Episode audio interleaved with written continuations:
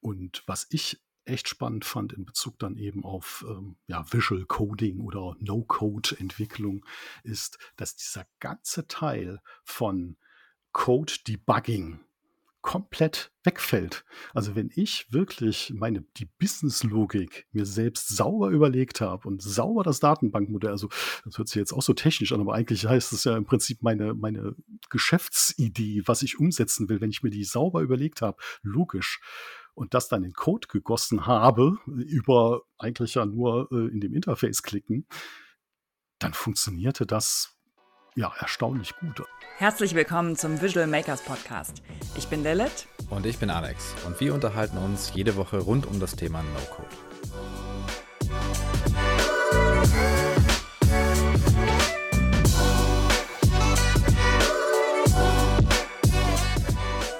Willkommen zu einer neuen Folge vom Visual Makers Podcast. Wir haben heute wieder einen Gast dabei und zwar äh, jemand, der uns schon sehr, sehr lange begleitet, quasi schon von den Anfängen, äh, seit wir letztes Jahr gelauncht haben. Und zwar haben wir Nils Anhalt im Podcast. Er ist Gründer von growhuman.io, einer Plattform, die Menschen in Unternehmen dabei hilft, besser zusammenzuarbeiten. Nils, herzlich willkommen. Ja, vielen Dank für die Einladung. sehr, sehr gerne. Ähm, bevor wir über Crow Human ähm, gleich sprechen, ähm, erzähl doch erstmal was von dir. Wie bist du äh, eigentlich zu NoCode gekommen? Was hast du vorher gemacht? Ähm, und was ist, wie bist du dazu gekommen, dein eigenes Unternehmen zu gründen? Mhm, ja, ja, No-Code ähm, ja, begleitet mich schon eine Weile. Ähm, habe ja in einer digitalen Beratung und Agentur gearbeitet und da schaut man sich ja sehr viele Trends an, äh, gerade auch im strategischen Bereich. Und ich habe allerdings dazu, muss ich sagen, schon äh, ganz früh im Studium habe ich mal programmiert. Also ich habe, ich glaube, ich habe für den WDR das, das, das erste PHP-Skript geschrieben. Da hat mir Ach, der was? Webmaster gesagt, willst du, willst du nicht mal PHP ausprobieren? Perl ist doch nicht so cool, PHP ist viel cooler. Und dann dann habe ich da etwas geschrieben. Also von daher habe ich einen gewissen äh, Entwickler-Background. Das ist aber schon ewig her. Und dann habe ich sehr lange mich mit Konzeption beschäftigt, auch dann irgendwann Strategieberatung, also keine Zeile Code mehr geschrieben. Äh, und deswegen fand ich aber gerade das Thema No-Code eigentlich so spannend, weil es mir dann auch plötzlich wieder ermöglicht, Logik, Algorithmik zu bauen, ohne dass ich mich noch irgendwie mit Syntax oder Programmiersprachen auseinandersetzen muss, weil ich das auch gar nicht kann und gar nicht will. Und äh, ja, von daher beobachte ich das äh, schon sehr lange und habe dann eben auch in meinem Startup mich dann entschieden, dass ich das eigentlich auch richtig nutzen kann. Da kann ich gerne noch mal was mehr von erzählen jetzt. Ja, sehr gern. Das, das würde uns natürlich super interessieren, ähm, wie du eigentlich dazu gekommen bist, dein, dein eigenes Unternehmen zu gründen. Was sind so die Beweggründe dahinter? Eben lange Zeit in der Beratung und Agentur gearbeitet. Da berät man den Kunden auch immer. Gerade meine letzte Station war, dass ich einen Bereich aufgebaut habe, äh, der wiederum Corporates hilft, eigene Startups aufzubauen. Das nennt man ja Company Building. Und irgendwann dachte ich mir auch, naja, äh, eigentlich musst du es ja auch selbst machen. Äh, ich bin jetzt dieses Jahr, muss ich sagen, 50 geworden. Darf man gar nicht so laut sagen. Aber ich dachte mir, eigentlich äh, sollte, ist es Zeit, eigentlich sein eigenes Unternehmen zu gründen. Insbesondere mit dem Thema, was ich habe. Und da geht es um Workshops, um asynchrone Workshops. Das ist jetzt zuerst mal ein Thema. Hm, da fragt man sich, was ist das denn überhaupt? Aber ich habe beobachtet, in meiner Vergangenheit habe ich sehr viele Customer Experience Workshops, Customer Journey Workshops, Innovationsworkshops, alle möglichen Arten von Workshops gemacht. Und dabei eigentlich festgestellt, ähm, das ist doch eigentlich nicht unbedingt Gott gegeben sein muss, dass man immer nur das an einem Ort in, äh, in einem Zeitabschnitt von acht Stunden oder sogar mehreren Tagen durchführt. Dass doch gerade, wenn es auch um Kreationsprozesse geht, dass es doch viel nützlicher sein kann, wenn man diesen Prozess, den man sonst einfach in einem Workshop an einem Tag an einem Ort macht, auch mal auf eine Zeitachse legt und auch mal Zeiten dazwischen hat. Es hat immer einen Vorteil, dass man auch Menschen zusammen hat, das ist ganz klar. Aber ähm, wer sagt denn, dass das äh, immer nur so sein soll? Und das war die Überlegung, da hat natürlich auch jetzt ähm, Covid, muss man sagen, geholfen. Plötzlich sind alle in der Lage, ich sag's mal alle, fast alle in der Lage, mit äh, Video, Audio umzugehen, also ortsunabhängig zu arbeiten, sich miteinander zu unterhalten. Und plötzlich ähm, entsteht ein riesiges Potenzial, Workshops komplett neu zu denken und äh, zu überlegen, was davon können wir asynchron machen, also auch mal nicht zusammen an einem Ort zu einem Zeitpunkt und was davon ähm, muss aber auch synchron sein. Und wie entsteht dann daraus ein Prozess, der letztlich eine höhere Qualität bietet also bessere Ergebnisse erzeugt und auch, naja, besser in den Arbeitsalltag von Menschen integrierbar ist. Weil mittlerweile habe ich auch bei meinen Kunden dann bemerkt, dass sie nicht mehr nur Zoom-müde und Meeting-müde, sondern sogar auch Workshop-müde sind, weil sie es überhaupt nicht mehr schaffen, diese ganzen Workshops, die pro Woche da reinkommen in den Terminkalender, in irgendeiner Weise noch unterzubringen. Und dann werden Workshops halt gar nicht mehr gemacht. Und ja, mein Unternehmen beschäftigt sich genau damit, wie können wir gerade auch asynchrone Möglichkeiten in unseren Arbeitsalltag einbauen und auch dazu nutzen, um komplexe Probleme zusammenzulösen, teilweise auch kreativ eben neu das anzugehen. Und äh, das war so mein, ja, meine Vision und auch meine Leidenschaft. Und die habe ich dann in meinem Unternehmen umgesetzt und beschäftige mich da einerseits ja methodisch damit, aber auch mit der Überlegung, wie kann ich denn eine Software anbieten, die es ermöglicht, diese Art von Workshops, die ja dann über eine Zeit auch verteilt sind und auch örtlich verteilt sind, auch besser zu moderieren. Also Facilitation ist ja der Begriff dann so ist der englischsprachigen Szene, nicht Moderation, sondern Facilitation, Facilitation, also Erleichterung eines Prozesses. Wie kann ich diesen Moderatoren, also mir selber auch und anderen dabei helfen, mit, mit Hilfe einer Software, dass sie dann solchen, so einen Prozess auch kommunikativ steuern können. Äh, ja, und das mache ich jetzt so seit einem Jahr. Unter anderem halt eben auch dann mit einer Softwareplattform, die auf No-Code basiert. Kann man sich diese Workshops dann, also diese asynchronen Workshops dann trotzdem noch auf einer Zeitachse vorstellen, wie so eine Kohorte, wo es einen Anfang gibt und ein Ende, aber auf mehreren Wochen, aber trotzdem zeitlich? Oder also wie, wie kann ich mir das vorstellen? Genau, man hat ja eigentlich mit einem Workshop verfolgt man ja immer irgendein Ziel. Ähm, oft ist es tatsächlich, zuerst mal abstrakt gesagt, ein komplexes Problem lösen, also etwas, was man, wo man nicht genau weiß, wie man, was dabei rauskommt. Das mag ein Innovationsproblem sein, wo man sagt, oh, wie, wie stellen wir uns auf oder wie wird eine, meinetwegen auch eine Marketingkampagne aussehen, äh, wie werden wir unser Unternehmen verändern, äh, wie können wir den Kunden besser bedienen. Und das hat ja immer ein gewisses Ziel und das hat man ja auch bei einem normalen Workshop, dann hat man eine Agenda, einen Anfang und ein Ende und am Ende sollte irgendetwas bei rauskommen, wobei man nicht weiß ganz genau, was es ist. Ne? Also es ist ja gerade der Moment, äh, deswegen bringt man ja Leute zusammen und steckt die Köpfe zusammen. Ne? Äh, das kann man aber natürlich auch einfach mal auf zwei oder drei Wochen strecken. Und dann heißt das ja nicht, dass man drei Wochen zusammenarbeitet, Fulltime, sondern in der ersten Woche machen vielleicht alle Recherchen, auch asynchron, unabhängig voneinander. Dann treffen sie sich in kleinen Gruppen. Dann kommt man auch wirklich zusammen in einer Gruppe, äh, geht wieder auseinander, ähm, hat Ideen, unter der Dusche. Die Duschen sind meistens nicht in den Workshop-Räumen so eingebaut. Und meine besten hm. Ideen kommen tatsächlich unter der Dusche oder beim Joggen oder beim Rudern jetzt aktuell. Und das eben dann über in, innerhalb dieser drei Wochen diese einzelnen Phasen sauber im Prinzip aufeinander abgestimmt, sodass dann nach drei Wochen dann auch so ein Ergebnis rauskommt, äh, was eine niedrigere zeitliche Belastung für jeden Teilnehmer dann eigentlich bringt äh, und auch besser in den Arbeitsalltag einbaubar ist. Hm. Ja, ich habe äh, letztes Jahr äh, diverse Design-Sprints mitgemacht und da ist es natürlich so, dass man sich eben als Team dann zwei Tage mehr oder weniger einschließt, also je nachdem, was man für eine Variante äh, an Design-Sprints macht, aber du brauchst halt schon einen gewissen Zeitraum, den man sich ausschließlich dafür blockt und meistens sind das eben zwei Tage am Stück. Und da ist dann schon relativ schwierig, dann ein Team von fünf, sechs, sieben, acht Leuten ne, genau an diesen Tagen eben zusammenzukriegen, gerade wenn es dann irgendwie äh, unter, ja, Abteilungsleiter sind oder wie auch immer, so Entscheider, die sich dann ne, gerade dafür dann Zeit einräumen. Das kann so ein asynchroner Workshop dann ja auf jeden Fall ähm, bewerkstelligen, dass eben die Kommunikation einfach dann für einen, über einen längeren Zeitraum vielleicht auch besser ist, weil sich jeder dann nochmal Zeit nehmen kann, äh, wie ihm das dann auch, äh, ihr das auch passt. Gibt es da aber auch Herausforderungen, sage ich mal, dass dass die Leute sich dann einfach nicht dafür Zeit nehmen oder wenig Zeit dafür nehmen, weil in dem Workshop committet man sich ja wirklich so, jetzt habe ich wirklich den Tag heute nur für den Workshop und mache mir auch wirklich ausschließlich darüber Gedanken. Aber wenn ich das mitnehme nach Hause, dann habe ich noch ganz viele andere Sachen zu tun und dann geht das vielleicht auch unter. Ja, total. Also du sprichst das genau an. Ich habe ja auch viele ähm, Design-Sprints gemacht und da kam ja einerseits der Vorteil vom Design-Sprint, aber auch eigentlich der Nachteil ist genauso, wie du was beschreibst.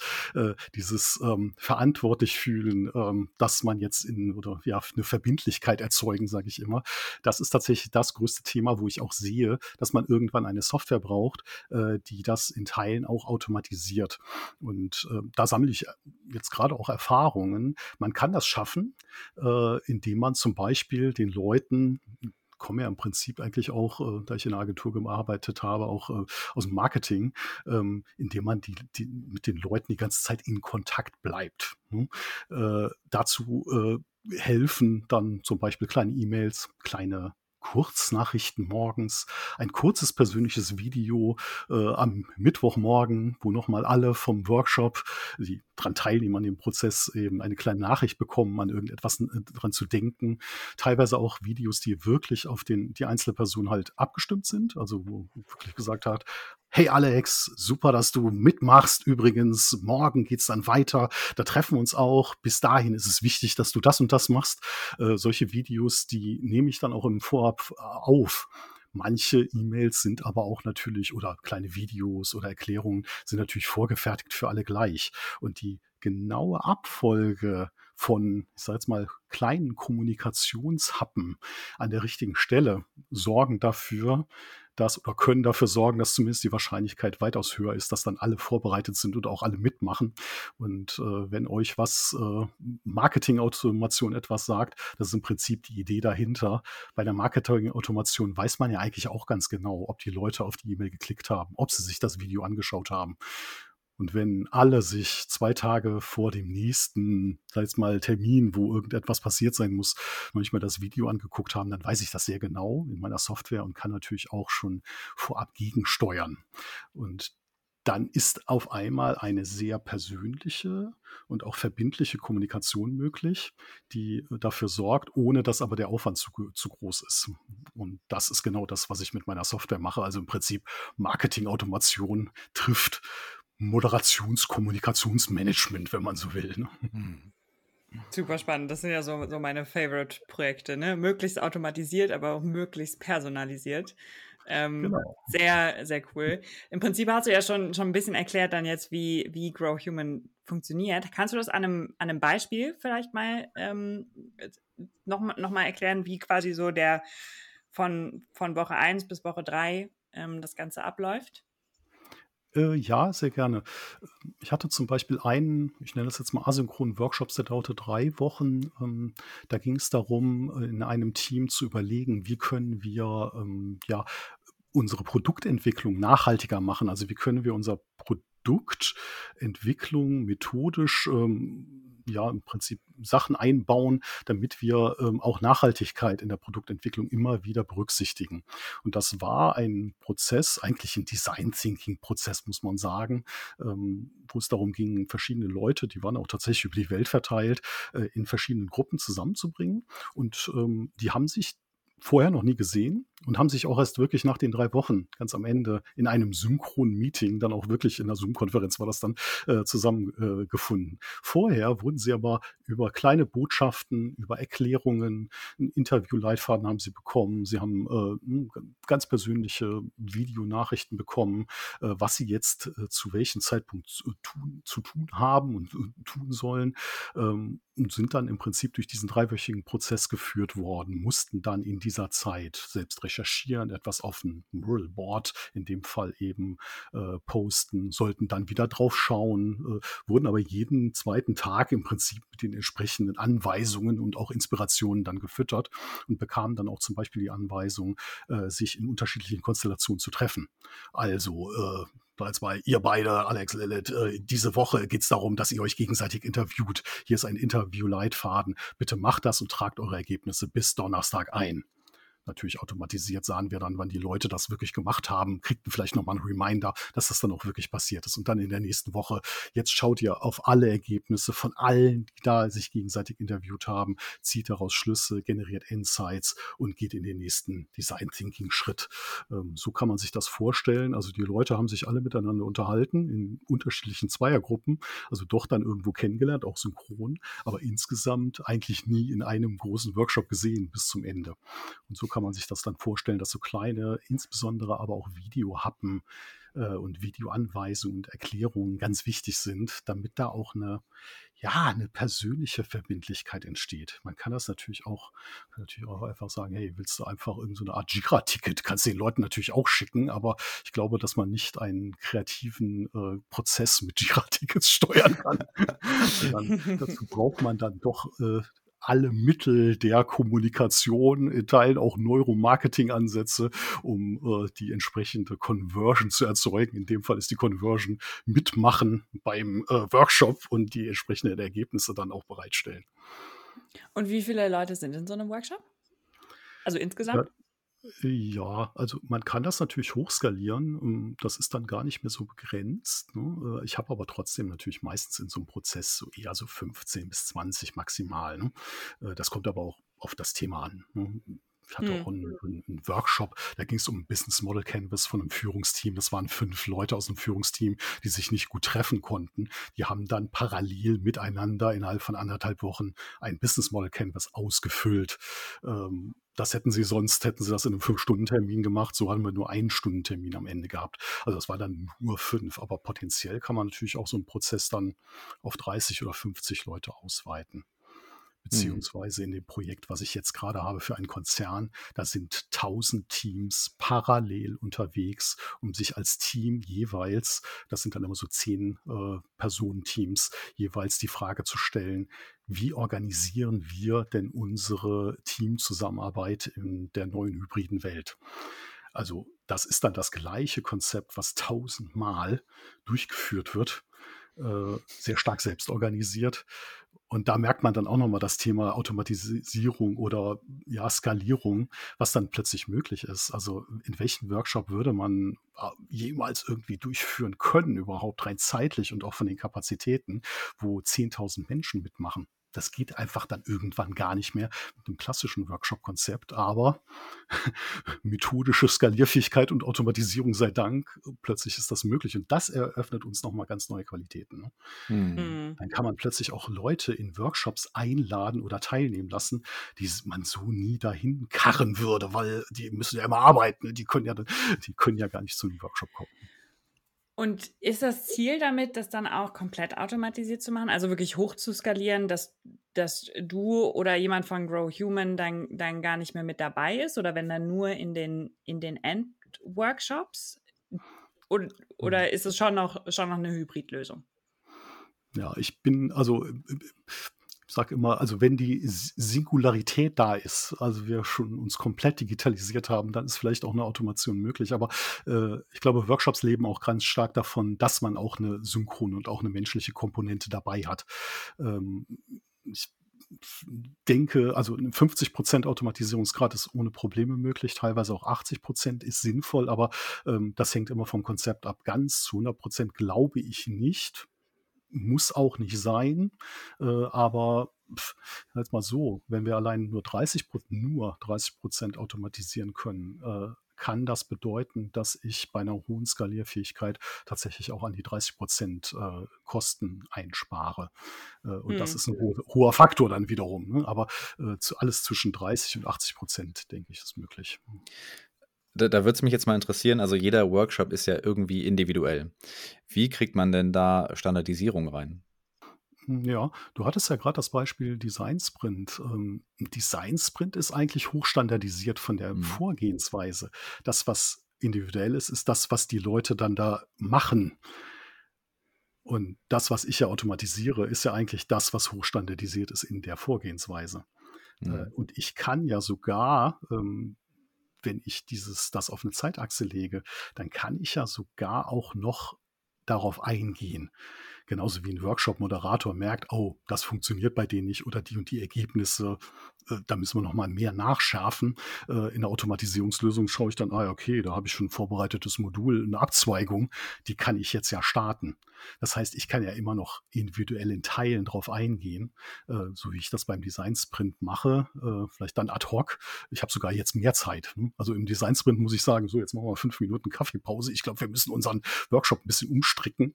So sage ich, oh, schau mal, da passiert was. Ach, da habe ich ja jetzt noch drei Stunden oder einen ganzen Tag für Zeit, darauf zu reagieren.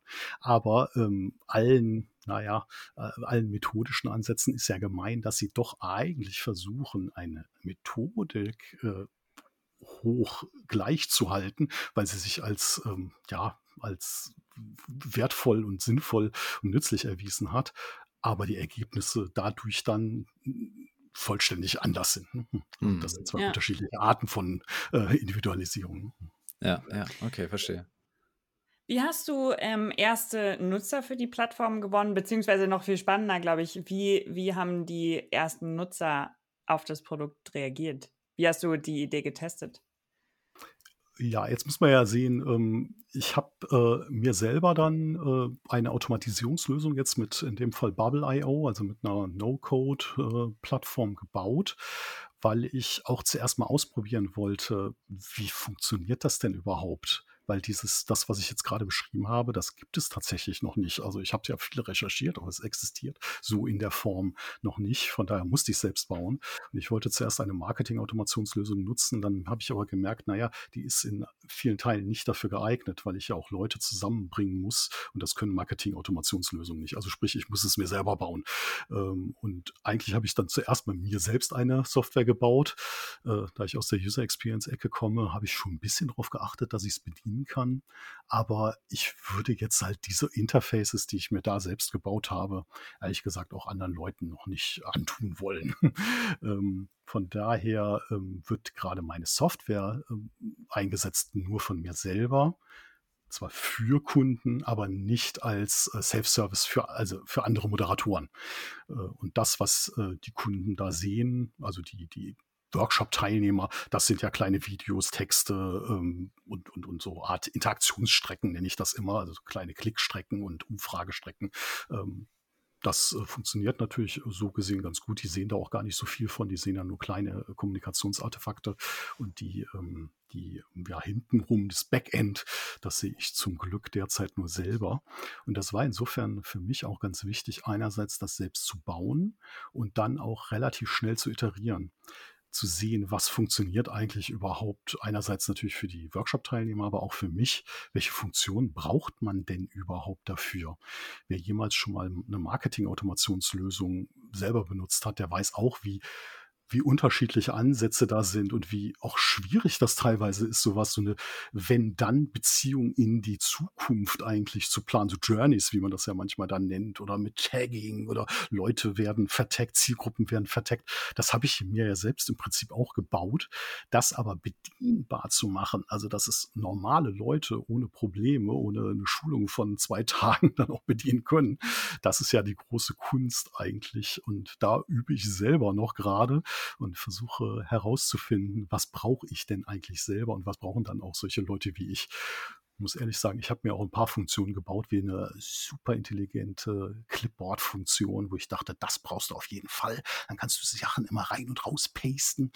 Die habe ich nicht einmal benutzt, ne? Äh, wo ich auch dachte, boah, jetzt du die. Also hätte, hätte ich die ähm, so gesehen Entwicklern zuerst mal erklären müssen und die hätten die gebaut, äh, dann hätte ich mich irgendwie tierisch geärgert, äh, dass ich sie nicht selber benutze. So war es letztlich, naja, es hat halt vielleicht drei, vier Stunden, drei Stunden gekostet.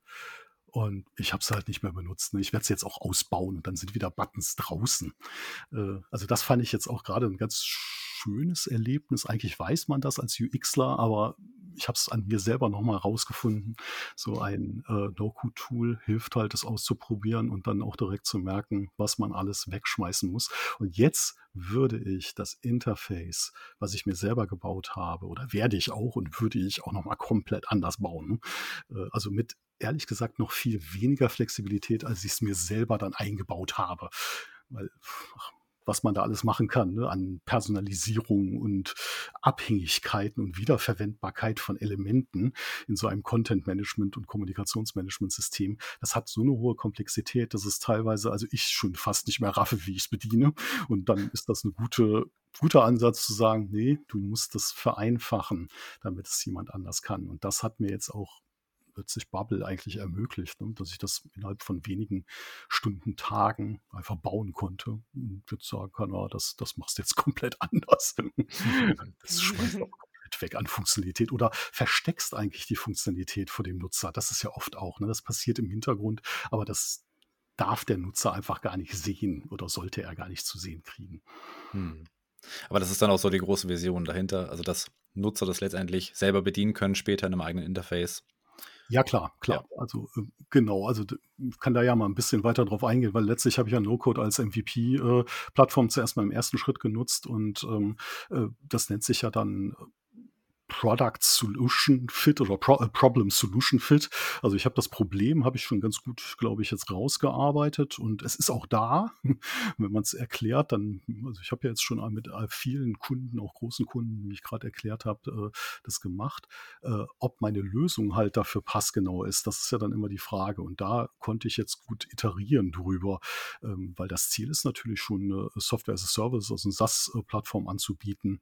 Das ist jetzt mal das HubSpot für äh, Moderatoren, jetzt mal so gedacht, ne? also so eine Marketing-Automationslösung, die jeder selber benutzen kann äh, mit einem Lizenzmodell und dadurch selbst asynchrone Workshops, so wie ich sie jetzt gerade mache, dann auch anbieten kann und durchführen kann und dadurch seine eigene Leistungsfähigkeit als Moderator ja zu skalieren.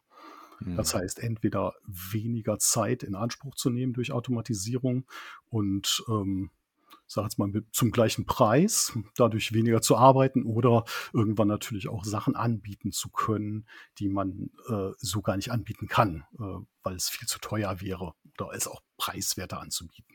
Das ist jetzt eher eine Geschäftsmodellfragestellung der Moderatoren oder Berater, die das dann anwenden. Aber meine Zielgruppe sind Berater, Moderatoren, Facilitators, äh, die dann irgendwann asynchrone Workshops mit meiner Software auch ähm, teilautomatisieren können und managen können, also Kommunikationsmanagement betreiben können. Ja, okay. Und ähm, wieso gerade Bubble? Wie bist du auf Bubble aufmerksam geworden und weshalb hast du dich dafür entschieden? Äh, ja, ich habe dann recherchiert, also eigentlich echt durch Zufall, weil ich hätte nicht gedacht, dass es so eine Software überhaupt gibt. Äh, und dann habe ich durch Zufall das gesehen und dann habe ich mit Lilith gesprochen. die mir empfohlen wurde, weil so viele zu dem Zeitpunkt vor anderthalb Jahren, glaube ich, war das, gab es nicht in Deutschland, die sich überhaupt mit Bubble überhaupt auskannten oder immer noch ist, glaube ich, die Szene in Deutschland gerade noch relativ überschaubar. Aber das ist für mich so ein kleiner, äh, ja, versteckter Juwel.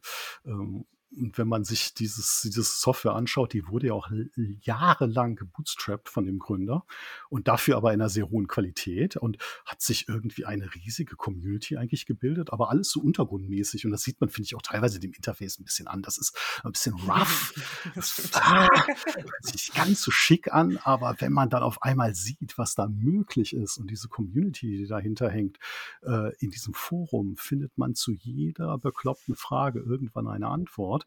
Äh, und da habe ich gemerkt, okay, damit kann ich es wirklich schaffen, eine Automatisierungslösung selber zu bauen, weil ich finde, ihr habt jetzt gerade gehört, ein bisschen, was ich davor habe und äh, gemacht habe. Das ist jetzt halt nicht eine Software, wo man, sag ich mal, ein Directory hat mit Angeboten von ein paar Produkten, die man auswählen kann, sondern das sind, ist ja schon ein komplexer Prozess, also dass man eine Automatisierung, also im Prinzip baue ich ein Automatisierungstool für Automa also ne, wo man selber Automatisierungsstrecken baut. Das ist ja jetzt nicht gerade trivial, wie ich finde. Und das können jetzt auch wenige No-Code-Tools, muss man auch dazu sagen. Das ist ja schon High-End. Und da, ja, also aus meiner Sicht gibt es derzeit, glaube ich, immer noch nur Bubble in der Form, die das leisten könnte.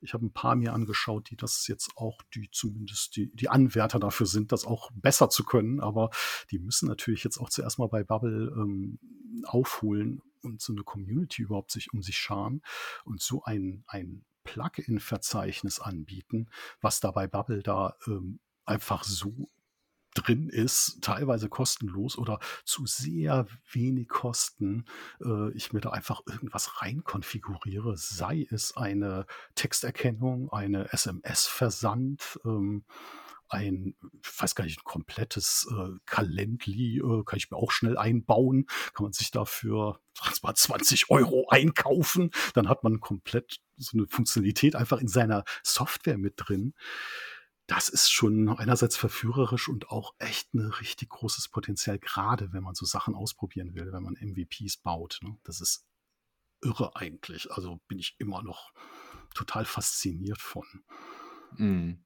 Und was ich echt spannend fand in Bezug dann eben auf ähm, ja, Visual Coding oder No-Code-Entwicklung, ist, dass dieser ganze Teil von Code Debugging komplett wegfällt. Also wenn ich wirklich meine die Business-Logik mir selbst sauber überlegt habe und sauber das Datenbankmodell, also das hört sich jetzt auch so technisch an, aber eigentlich heißt es ja im Prinzip meine, meine Geschäftsidee, was ich umsetzen will, wenn ich mir die sauber überlegt habe, logisch, und das dann in Code gegossen habe, über eigentlich ja nur äh, in dem Interface klicken, dann funktionierte das ja, erstaunlich gut. Also ich war manchmal selbst erstaunt, wo ich dachte, boah, das hast du jetzt echt da gebaut und das tut's einfach, das tut's die ganze Zeit. Man glaubt ja, man hat ja immer, wenn man selber was gebaut, ihr kennt das glaube ich auch, man baut was und denkt, ah, wann, wann, wann geht das schief? Wann, wann äh, kommt die Fehlermeldung? Wann ruft jemand an oder man merkt, oh, tut's nicht.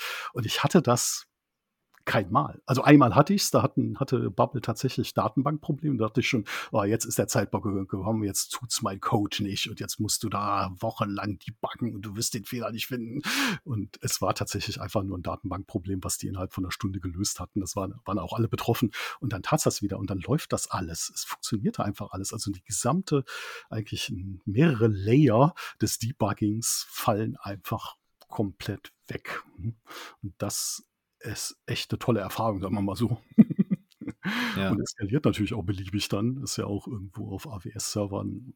Ja, also das ist dann nicht der begrenzte Faktor mehr, diese Art von Skalierung. Ne, genau, genau. Ja, sehr cool. Äh, cooler Erfahrungsbericht, muss ich ehrlich sagen. Ich habe auch ein paar Anläufe, ein paar Anläufe gebraucht, bis ich mit Bubble warm geworden bin, aber seitdem, also nutze ich nichts lieber und ähm, weil, weil einfach so viel möglich ist. Und wie du sagst, ich glaube, diese Community, die sich darum gebildet hat, ist auch ein absoluter USP, den Bubble eben hat, weil also bis, bis ein anderes Tool das schafft, so eine Community um sich zu scharen, die Plugins entwickeln, die das Forum ja, äh, befüllen mit, mit verschiedensten Beiträgen, Hilfestellungen und so weiter.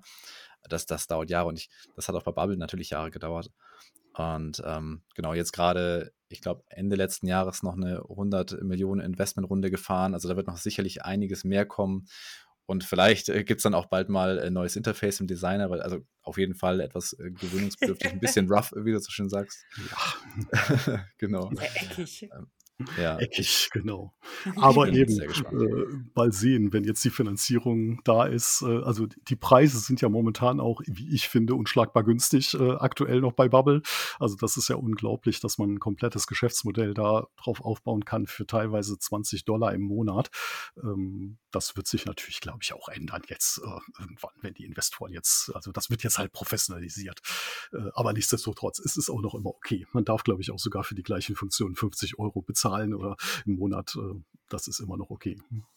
Ja, definitiv. Das sehe ich auch so. Also, genau, wie du sagst, vieles, vieles lässt sich auch mit dem, mit dem Free-Tarif machen, also zumindest ausprobieren und so weiter. Und wenn man dann eine Applikation am Laufen hat für 29 Dollar oder was im, im Monat, ist das ja unschlagbar. Ne? Genau, und dann lässt sich Kapazität hinzubuchen, äh, ganz flexibel oder man gradet halt ab, wenn man noch sowas braucht wie, wie Backend-Workflows und sowas. Also genau, bist ja super flexibel. Ja, genau. Und ich fand jetzt auch sehr spannend, ähm, wie stark man eigentlich seine Applikation auch apifizieren kann. Also selbst wenn man jetzt nicht so technisch drauf ist, kann man sehr schnell, glaube ich zumindest, ähm, also glaube ich, dass auch das andere Leute können, ähm, seine eigene ähm, ja, Applikation ja auch mit APIs ausstatten.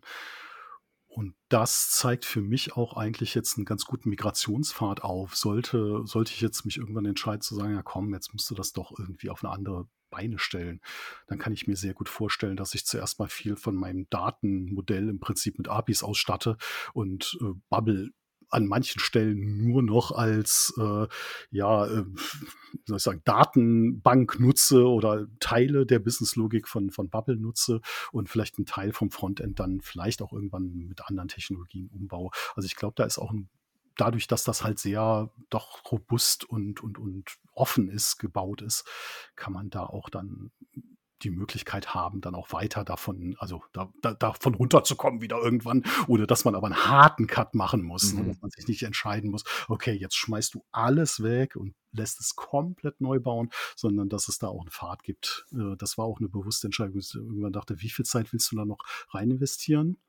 Wann musst du diesen Cut machen? Und jetzt sage ich, ach, den Cut, den musst du eine Weile gar nicht machen. Und wenn er kommt, gibt es sogar einen stufenweisen Ablöseplan, sollte er kommen. Ja. Da bekommt Flexibilität irgendwie auch nochmal eine ganz andere Bedeutung. Ne? Das äh, ist echt krass. Was wäre für dich ein Punkt, ähm, um umzusteigen? Wo sind für dich die Grenzen von, von Bubble?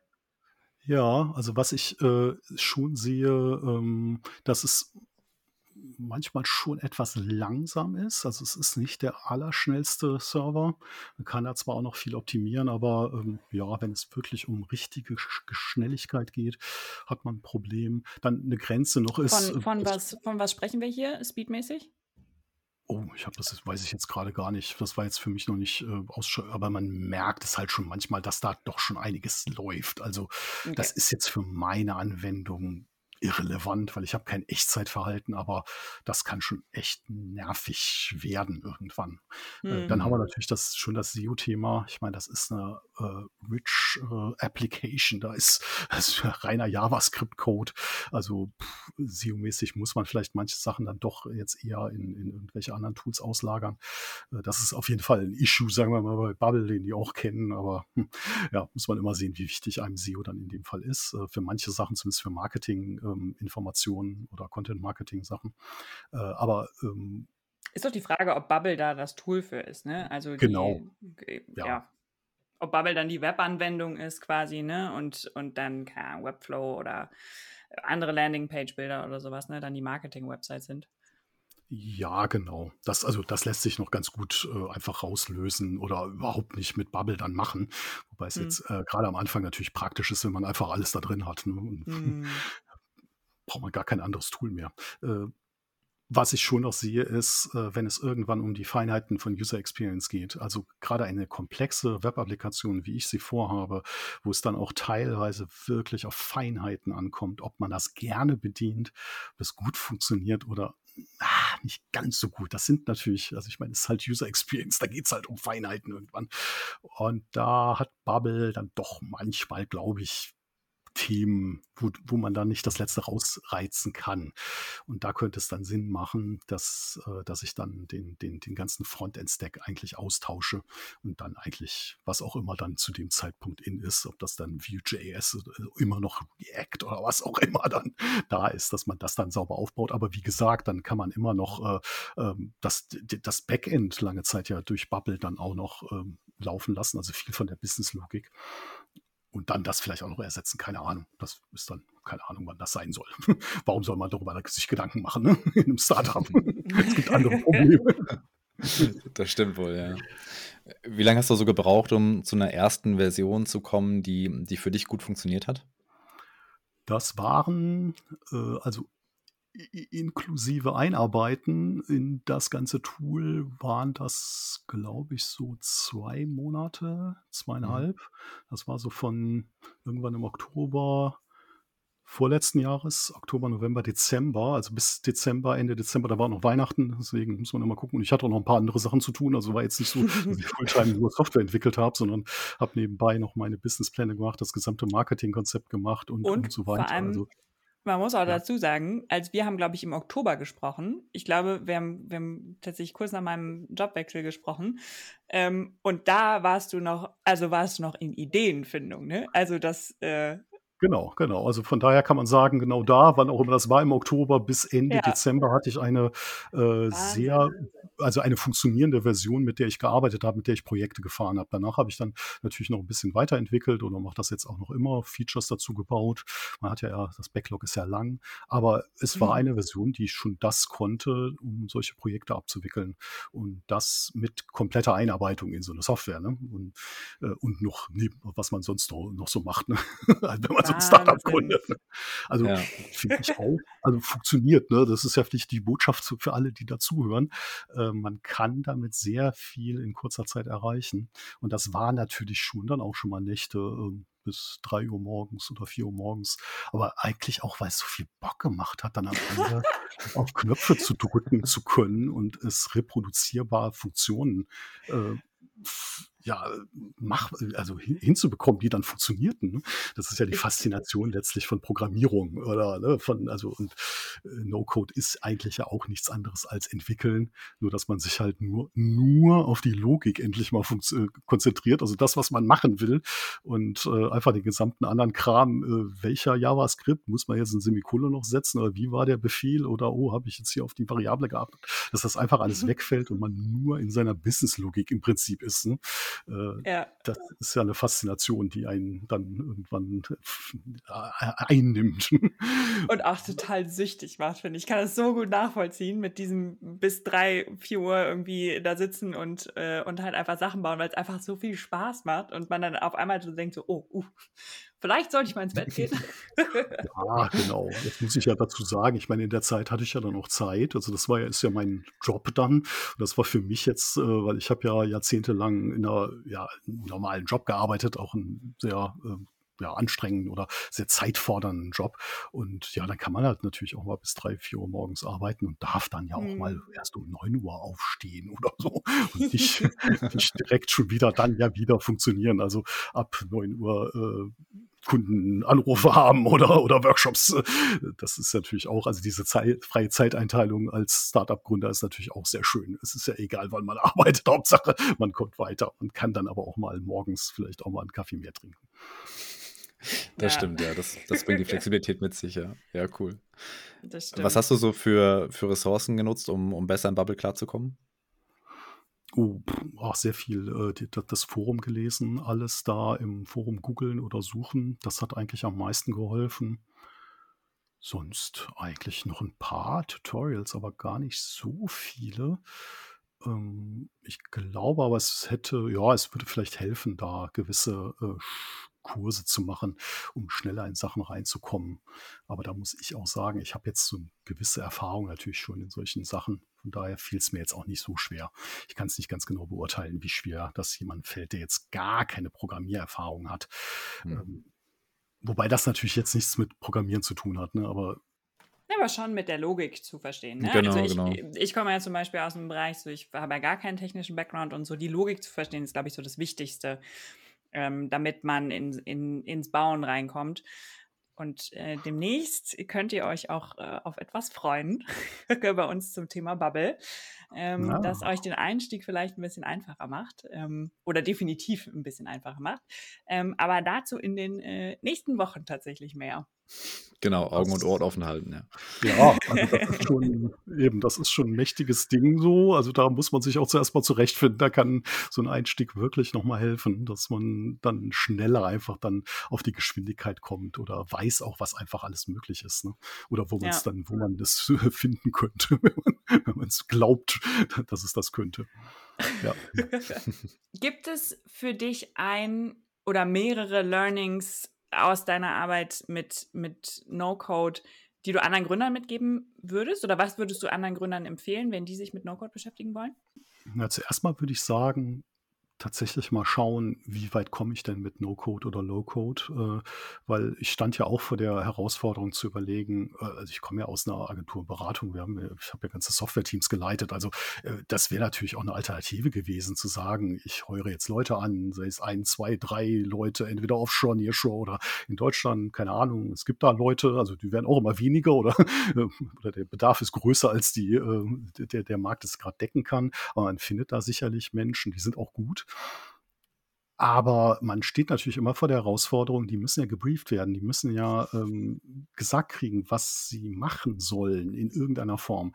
Und solange ich das am Anfang gar nicht selber genau weiß, sondern auch herausfinden muss, ist das manchmal gar nicht so einfach, das richtig zu briefen. Deswegen würde ich immer sagen, schaut doch mal, ob, wie weit ihr mit No-Code überhaupt kommt und sei es auch nur wirklich mit ganz simplen MVPs.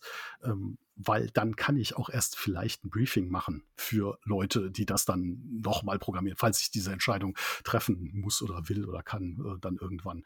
Und das ist ja auch dann eine Kostenfrage. Ähm, also wenn ich jetzt mal überlege, das, was ich da gebaut habe in der Zeit, wie wir gerade drüber gesprochen haben, ich habe jetzt meine Stunden nicht getrackt, aber ähm, in der Zeit, das hätte sicherlich egal nach welchem Kostenmodell, also mindestens 10, wahrscheinlich 50.000 Euro, irgendwas zwischen 10 und 50.000 Euro gekostet extern, je nachdem, was man da jetzt ansetzen will. Und ähm, das Geld muss man erstmal haben und ähm, müsste es dann wahrscheinlich irgendwann, dann geht es ja noch weiter, ähm, müsste dann auch irgendwann dann tatsächlich ja äh, frühzeitig Kapitalgeber finden.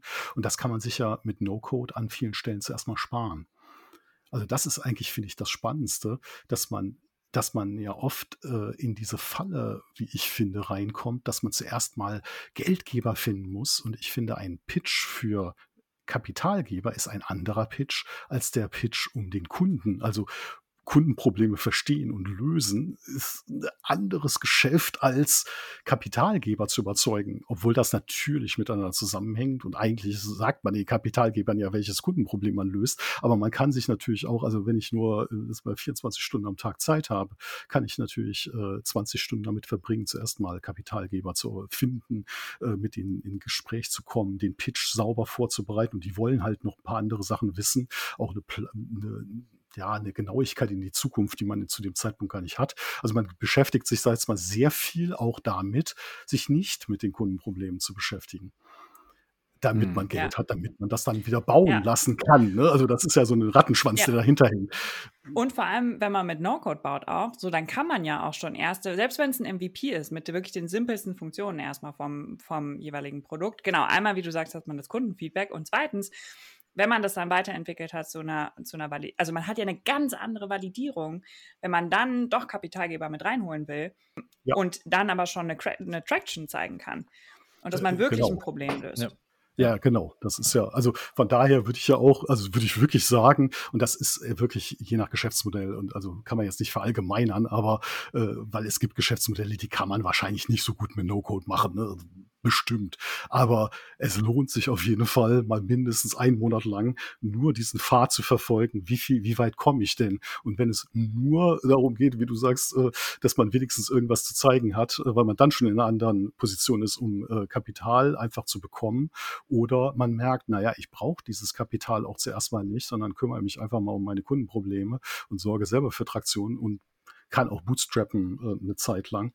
Und dann bin ich auch in einer anderen Position einfach wieder. Ne? Also von daher lohnt sich egal, was man macht, würde ich sagen. Ich weiß gar nicht, ob es eine Alternative gibt. Äh, also, aber natürlich für manche Geschäftsmodelle braucht man vielleicht auch was ganz anderes. Ne? Das muss man ja, weil selbst wenn man eine E-Mail-Adresse einsammelt, ne? um Interesse abzufragen, das kannst du ja auch mit, das hast du ja innerhalb von einer Stunde gebaut äh, mit, ja. mit No-Code. Und so, ja, ach schön, da geht mein Herz auf. ja, und man muss ja auch überlegen, ähm, äh, selbst wenn ich jetzt, äh, das heißt mal, ich habe vielleicht einen betriebswirtschaftlichen Hintergrund, äh, ich bin jetzt nicht so der Techniker, ähm, dann müsst, kann ich über No-Code zumindest so weit verstehen, wie das, was das für ein Thema ist, damit ich mit Entwicklern überhaupt sprechen kann dann später.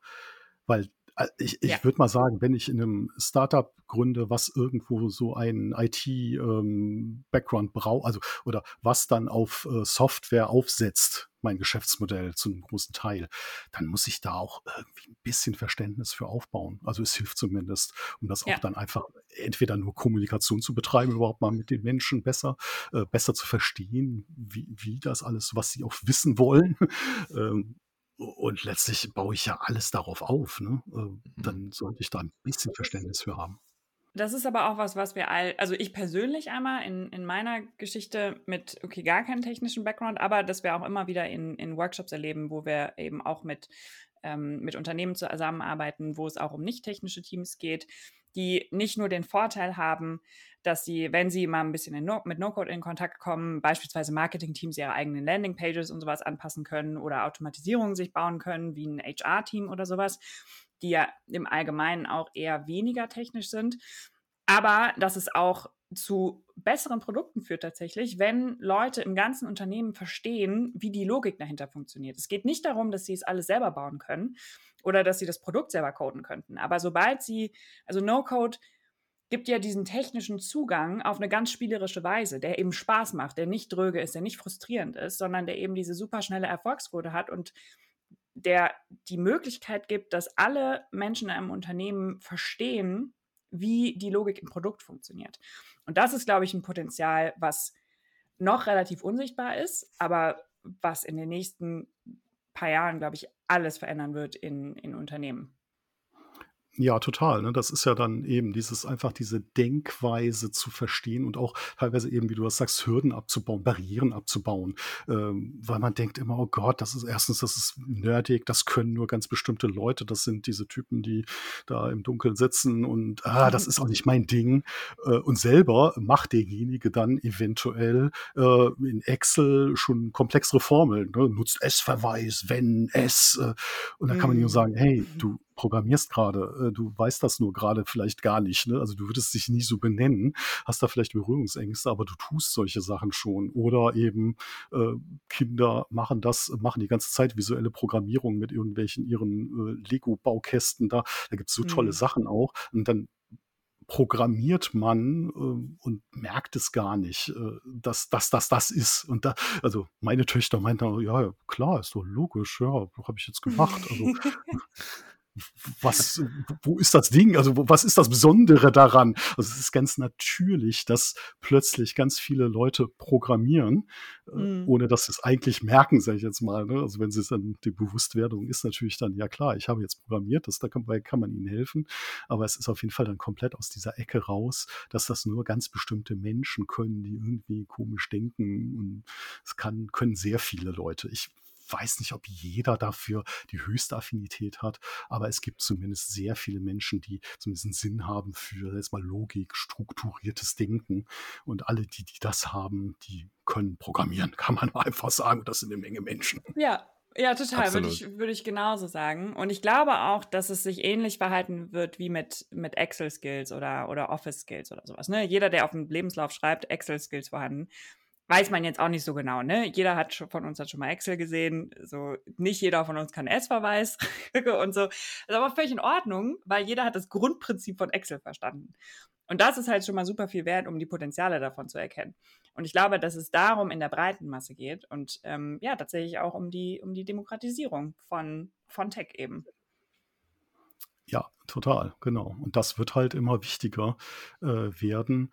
Ähm, ich hatte gerade noch äh, die Überlegung, äh, mein, meine Frau ist äh, Grundschullehrerin und ähm, auch in der Grundschule werden ja jetzt äh, solche Sachen eingeführt, noch viel stärker, dass mit Lego und, und, und äh, ja, visuellen Programmieransätzen dann eben da auch Programmierung beigebracht wird. Und die Frage ist natürlich, müssen das Grundschulkinder wirklich lernen? Sollten die nicht andere Sachen zuerst mal lernen? Da habe ich überlegt, na ja, klar, also andere Sachen sind tatsächlich, glaube ich, wichtiger, aber es ist so äh, fundamental für unsere Gesellschaft, dass man programmieren kann, dass man zumindest versteht, also diese Logik, weil sie letztlich ist das ja der Motor für einen Großteil unserer Wirtschaft, unserer Gesellschaft und wird es einfach, also das ist äh, nicht mehr wegzudenken. Ne? Ja. Also genauso wie man vielleicht grundsätzlich mal grob versteht, äh, wie dann Elektrizität äh, funktioniert, was auch einfach wichtig ist, dass man es mal einmal verstanden hat, grob, ist es halt auch unabdingbar, dass man grundsätzlich mal Programmieren verstanden hat. Auch Ja. dann irgendwo in diesem Alter. Und ganz ehrlich, ist auch überhaupt gar kein Problem für, also auch hat auch nichts mit Jungen oder Mädchen zu tun. Das können alle Geschlechter. Ähm, Da, da könnten wir jetzt, glaube ich, auch nochmal eine ganze Podcast-Folge, ehrlich gesagt, drauf aufmachen. Ähm, bei mir ist gerade noch der Gedanke gekommen, ich glaube, ich finde es sogar super wichtig, dass auch Kinder schon verstehen, wie eine digitale Welt grundsätzlich strukturmäßig quasi funktioniert. Weil die ganzen Probleme, die wir ja gerade haben mit, also ich habe zwei kleine Brüder, so deshalb äh, ist das manchmal schon mal schon mal Thema ähm, mit sozialen Medien und so. Ne? Ich glaube, es, es ist essentiell wichtig, dass Kinder auch verstehen, wie in, in Grundsätzen zumindest so ein Algorithmus zum Beispiel auch funktioniert, ne? um das eventuell dann auch ähm, als Teenager beispielsweise dann auch ausklamüsern zu können, okay, wie, wie viel lasse ich mich davon leiten und wie viel kann ich davon auch verstehen, um es dann eben auch in Kontext zu setzen. Ne? Also das hat ja Auswirkungen, die sind aber noch viel größer, ne? Ja, total. Eben, man wird auch von dem reinen Konsumenten und vielleicht auch so dieser, diesem Opfer, da passiert irgendwas um mich und ich kann das ja gar nicht mehr begreifen und deswegen ist Mhm. alles böse und also das erzeugt ja dann auch eine Ohnmacht, äh, die auch nicht gut ist für die Menschen und die Menschheit und die Gesellschaft. Da kann man in Teilen rauskommen und kann Ja. dann plötzlich bewerten, äh, also verstehen, was bei Facebook und Instagram im Hintergrund für Algorithmik abläuft. Äh, das kann man auch Kindern tatsächlich dann vermitteln. Ja. Äh, Bis hin dazu, dass man grundsätzlich das, also man muss ja nicht den Algorithmus verstehen, man muss auch nicht wirklich verstehen, wie äh, ähm, künstliche Intelligenz im Hintergrund läuft. Aber äh, ja. man kann, es gibt ja auch sogar genügend, auch für Kinder genügend Ansätze, äh, wie man das selbst mal ausprobieren kann. Also da gibt es mhm also diese Demokratisierung, dieses, diese Macht wieder zu haben, dass ich etwas verstehe, das äh, ist auch dringend nötig, glaube ich, für uns alle, für unsere Gesellschaft, für die Zukunft. Ja, auf jeden Absolut. Fall. Absolut. Ich sage immer gerne, dass No-Code dazu verhilft, äh, zu einer lösungsorientierten Gesellschaft zu werden äh, und nicht so sehr zu einer problemorientierten. Ja, Ach, total. schön. Gutes Schlusswort, würde ich fast sagen. Dann äh, lass doch mal hören, was ist bei dir so die nächsten zwölf Monate geplant?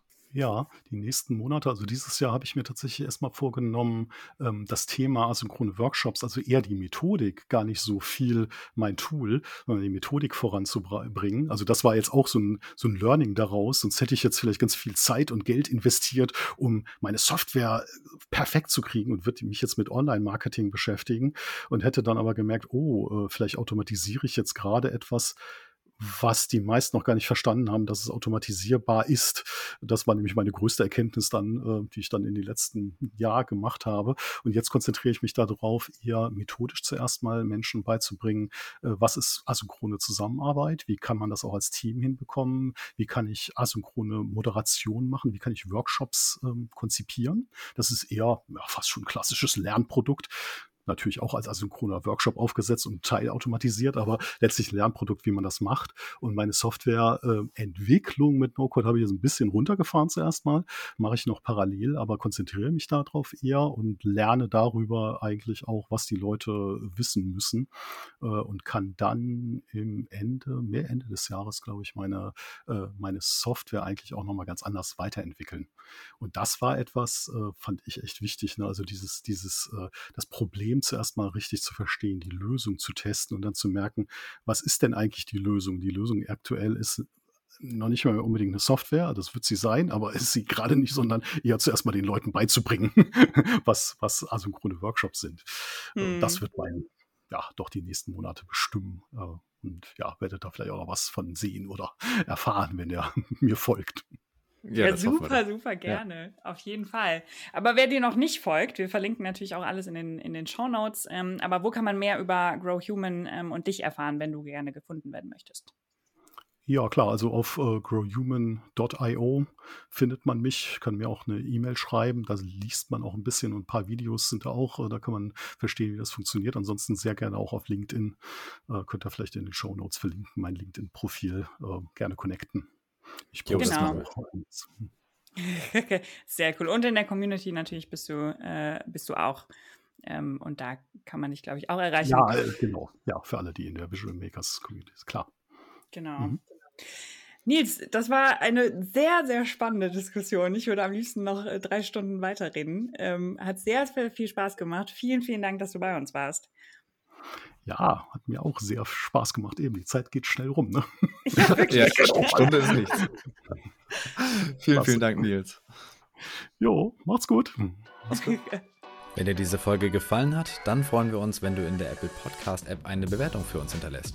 Das hilft uns, in Zukunft besser gefunden zu werden. Und wenn du mehr über No-Code erfahren willst, dann schau doch gerne mal auf unserer Website vorbei, visualmakers.de. Ansonsten freuen wir uns, wenn du auch in der nächsten Folge wieder dabei bist. Bis zum nächsten Mal.